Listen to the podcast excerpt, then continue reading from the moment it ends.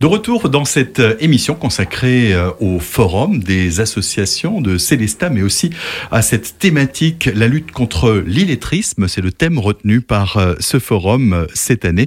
Et pour en parler précisément, Caroline Bartelman, votre association est invitée demain à ce forum, une association qui œuvre précisément sur ces thématiques. C'est le cheval de bataille de votre association. Bonsoir Franck. Effectivement, Savoir pour réussir est une association qui accompagne des jeunes à partir de 16 ans et des adultes qui sont en difficulté avec la lecture, l'écriture, le calcul, l'usage du numérique, qui sont en situation d'illettrisme.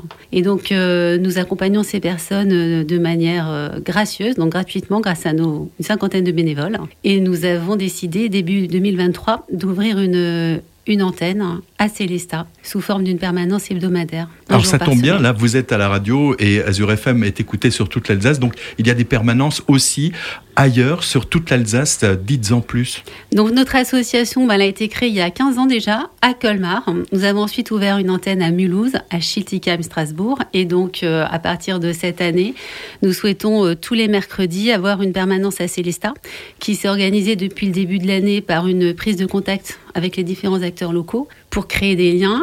Et nous avons commencé nos accompagnements sur une dizaine de personnes pour l'instant. Et donc c'est une réelle opportunité de participer euh, demain au Forum des associations pour nous faire connaître et aussi pour créer euh, du lien avec les associations qui seront à nos côtés. Pour être pratico-pratique, dans quelques instants, on aura des témoins qui vont pouvoir parler un petit peu et de l'accompagnement, de la manière d'accompagner, de ce que ça apporte aussi. Mais vous, l'idée, elle est arrivée comment? Aujourd'hui, on, a le sentiment euh, en 2023 que c'est lunaire qu'il y ait encore autant de personnes en situation d'illettrisme? Effectivement, il y a effectivement 2,5 millions de personnes en France qui sont en situation d'illettrisme. Mais pour vous donner une idée, euh, en Alsace, un indicateur, ce sont les fameuses journées défense citoyenneté, où les jeunes de 16 à 25 ans sont testés sur leur euh, capacité de lecture. Et sur le Barin, les chiffres de 2022 donnent 10,3% de jeunes qui sont en difficulté de lecture. La moitié d'entre eux sont considérés en situation d'illettrisme. Parce qu'il y, y, a une nuance, voilà, c'est ça, il, y a, une nuance. on peut ne pas du tout savoir lire et écrire, et puis on peut avoir des difficultés. Alors l'illettrisme, c'est vraiment le fait de d'avoir été scolarisé en France et d'avoir des difficultés, c'est plus de compréhension du texte. Et il y a effectivement quatre niveaux d'illettrisme. Vous avez des personnes qui vont avoir d'extrêmes difficultés, c'est-à-dire qui pourront écrire leur nom, leur prénom, déchiffrer euh, dans une phrase, arriver à lire, mais sans forcément très bien la comprendre. Et ensuite, vous avez un niveau plus élevé où vous pouvez effectivement lire un texte plus complexe, mais néanmoins éprouver des difficultés de compréhension. Mais il n'y a pas que la lecture, il y a également le calcul, l'écriture et l'usage du numérique. Et ça isole, et du coup, on est, on est totalement isolé quand on est dans cette situation Alors ça isole énormément. Ça, il y a un grand sentiment de honte. Pourquoi? Parce qu'autour de vous, tout le monde maîtrise. Ce sentiment où tout le monde maîtrise sauf vous. Vous avez été scolarisé et vous ne maîtrisez pas. Donc vous avez envie de cacher vos difficultés. Et donc vous utilisez des stratégies de contournement qui sont très efficaces puisque 50% des personnes en situation d'illettrisme sont dans l'emploi. Donc on peut tout à fait avoir un emploi. On peut même avoir un diplôme et être en situation d'illettrisme. Donc avoir des fragilités. Et donc ça isole forcément et ça empêche quand vous êtes dans l'emploi d'évoluer dans votre emploi, d'avoir accès à des formations, parce que vous avez le risque d'échouer à ces formations, parce que vous ne comprenez pas forcément la globalité. C'est également difficile d'accéder aux droits, c'est-à-dire que au-delà du fait que maintenant il y a beaucoup de, de démarches numérique, c'est déjà compliqué, mais même avec des démarches non numériques, l'accès au droit, à l'information est très compliqué pour les personnes en, situation d'illettrisme. Ça, le numérique, on en parlera dans, dans, quelques instants aussi. Et il y a des choses tout à fait simples. On parlait de là de l'emploi, mais c'est aussi passer son permis de conduire peut être compliqué. Il faut trouver des stratagèmes pour arriver à ses fins parce que ben, c'est cinq fois plus compliqué, me semble-t-il, que. C'est une, porte d'entrée pour nous, pour les jeunes. C'est le code de la route, puisque c'est la, la première étape avant le permis de conduire. Et donc, effectivement, le fait d'avoir des difficultés, de vouloir passer son code de la route, permet à certains de franchir le pas. Certains auditeurs peut-être euh, bah, sont confrontés à cette situation et, et, nous écoutent. Il y a des, donc vous l'avez rappelé, des niveaux. Ça veut dire qu'il y a aussi un accompagnement qui est personnalisé en fonction des personnes. Alors j'ai envie de dire aux auditeurs qui connaissent autour d'elles ou qui sont elles-mêmes concernées par une situation avec une fragilité en lecture, écriture, calcul, de pas hésiter à prendre contact avec notre association parce que la première chose qu'on va faire, c'est déjà d'être à l'écoute de ces personnes, de créer un climat de confiance qui est extrêmement important pour pouvoir leur permettre de libérer la parole. C'est la grande thématique de cette année, c'est vraiment en parler pour avancer. Et une fois que vous avez un climat de confiance qui est instauré, la personne peut faire part de ses difficultés, aussi de ses objectifs et de ses souhaits. Et on va travailler de manière individuelle sur des choses très concrètes, c'est-à-dire leurs projets. Ça peut être les cours pour un apprenti, ça peut être des procédures pour une entreprise, ça peut être euh, aider à une maman à suivre la scolarité de son enfant. Donc toujours de manière très concrète et pas du tout théorique. Les accompagnements sont individuels, ils sont gratuits, il n'y a pas d'entrée de classe en septembre. On rentre et on sort quand on le souhaite.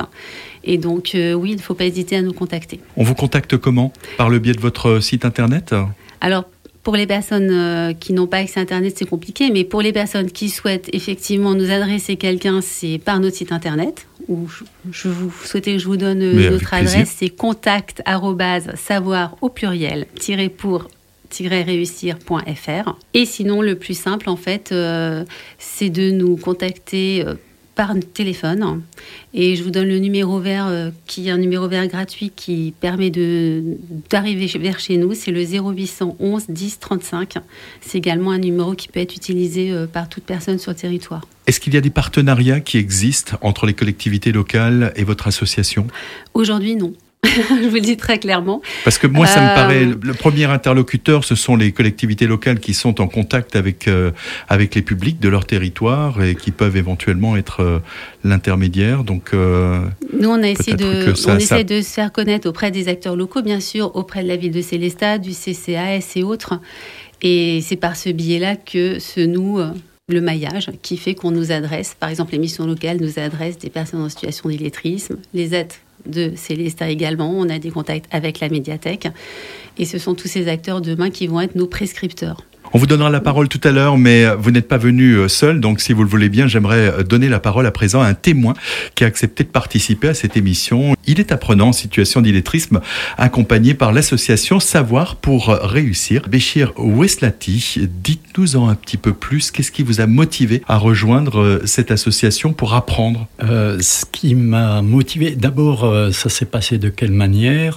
C'est, j'ai entendu effectivement à la radio où Caroline avait été invitée. Et euh, c'est là que j'ai appris euh, à connaître euh, l'association Savoir pour réussir. Et comme effectivement, suite à cette émission, je me suis rendu compte que c'était, ça me concernait, le problème de l'illettrisme, je me suis dit, bon ben, j'ai téléphoné pour vérifier si effectivement je pouvais adhérer. On m'avait convoqué, on m'a reçu.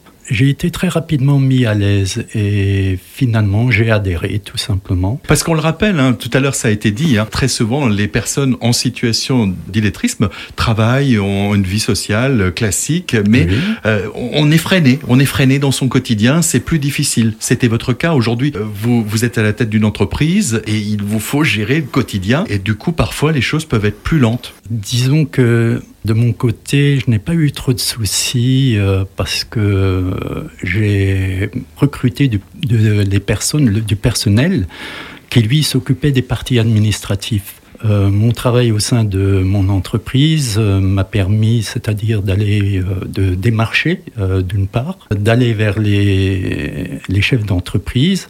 Et quand il s'agissait d'écrire, bah, je faisais appel aux, aux secrétaires qui sont dans notre entreprise. Je dicte ce que je souhaite et puis c'est elles qui écrivent. Vous êtes dépendant.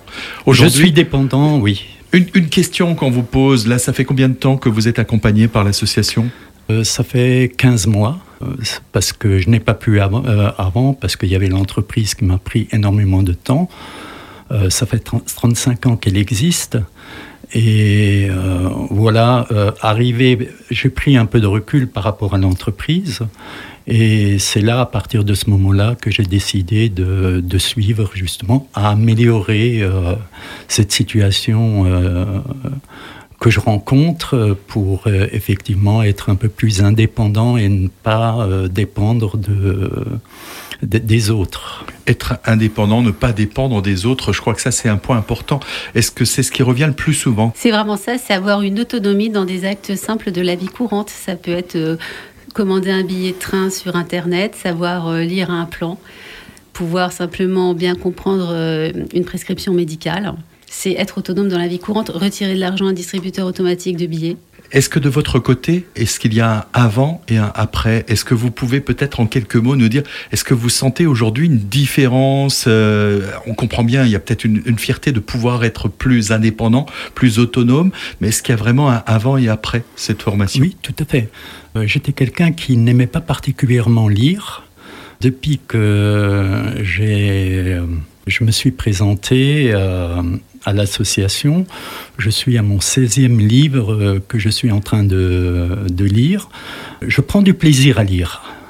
Et ça, c'est déjà très bien. Je me sens dans le, cadre d'une lecture, quand il s'agit, euh, à, l'époque, quand un banquier euh, me présente un contrat, euh, bon, ben, j'étais en sueur parce que j'avais des difficultés dans la lecture, j'avais des difficultés dans la compréhension. Aujourd'hui, je me rends compte que c'est mieux. Il y a encore quelques difficultés, mais je, je, me rends je, compte. Je vous rassure, Monsieur Voslati, que quand vous recevrez un document d'un banquier, ce sera, ça restera toujours très compliqué. mais on, on, on, sent bien cette autonomie. Euh, on, en un mot encore, et, et, après on parlera encore de, de, votre association avec un autre témoin, Caroline Bartelman. Vous souhaitiez juste dire un mot? Oui, c'est très important ce que vient de dire Béchir, c'est que souvent nos apprenants pensent que le livre ne leur est pas réservé ou c'est un objet un peu sacré, et souvent quand ils ont fait accès à la lecture, ils prennent plaisir à lire et là, ce que vous avez dit, le fait d'avoir compté, ça fait 15 livres ou 16, ben, je trouve ça extraordinaire et ça montre bien que la culture fait également partie du processus. Une ouverture sur Une le ouverture monde et sur la culture. Caroline Bartelman, même principe. Vous avez choisi un titre de musique qu'on s'écoute tout de suite. J'ai choisi L'école de la vie de Grand Corps Malade.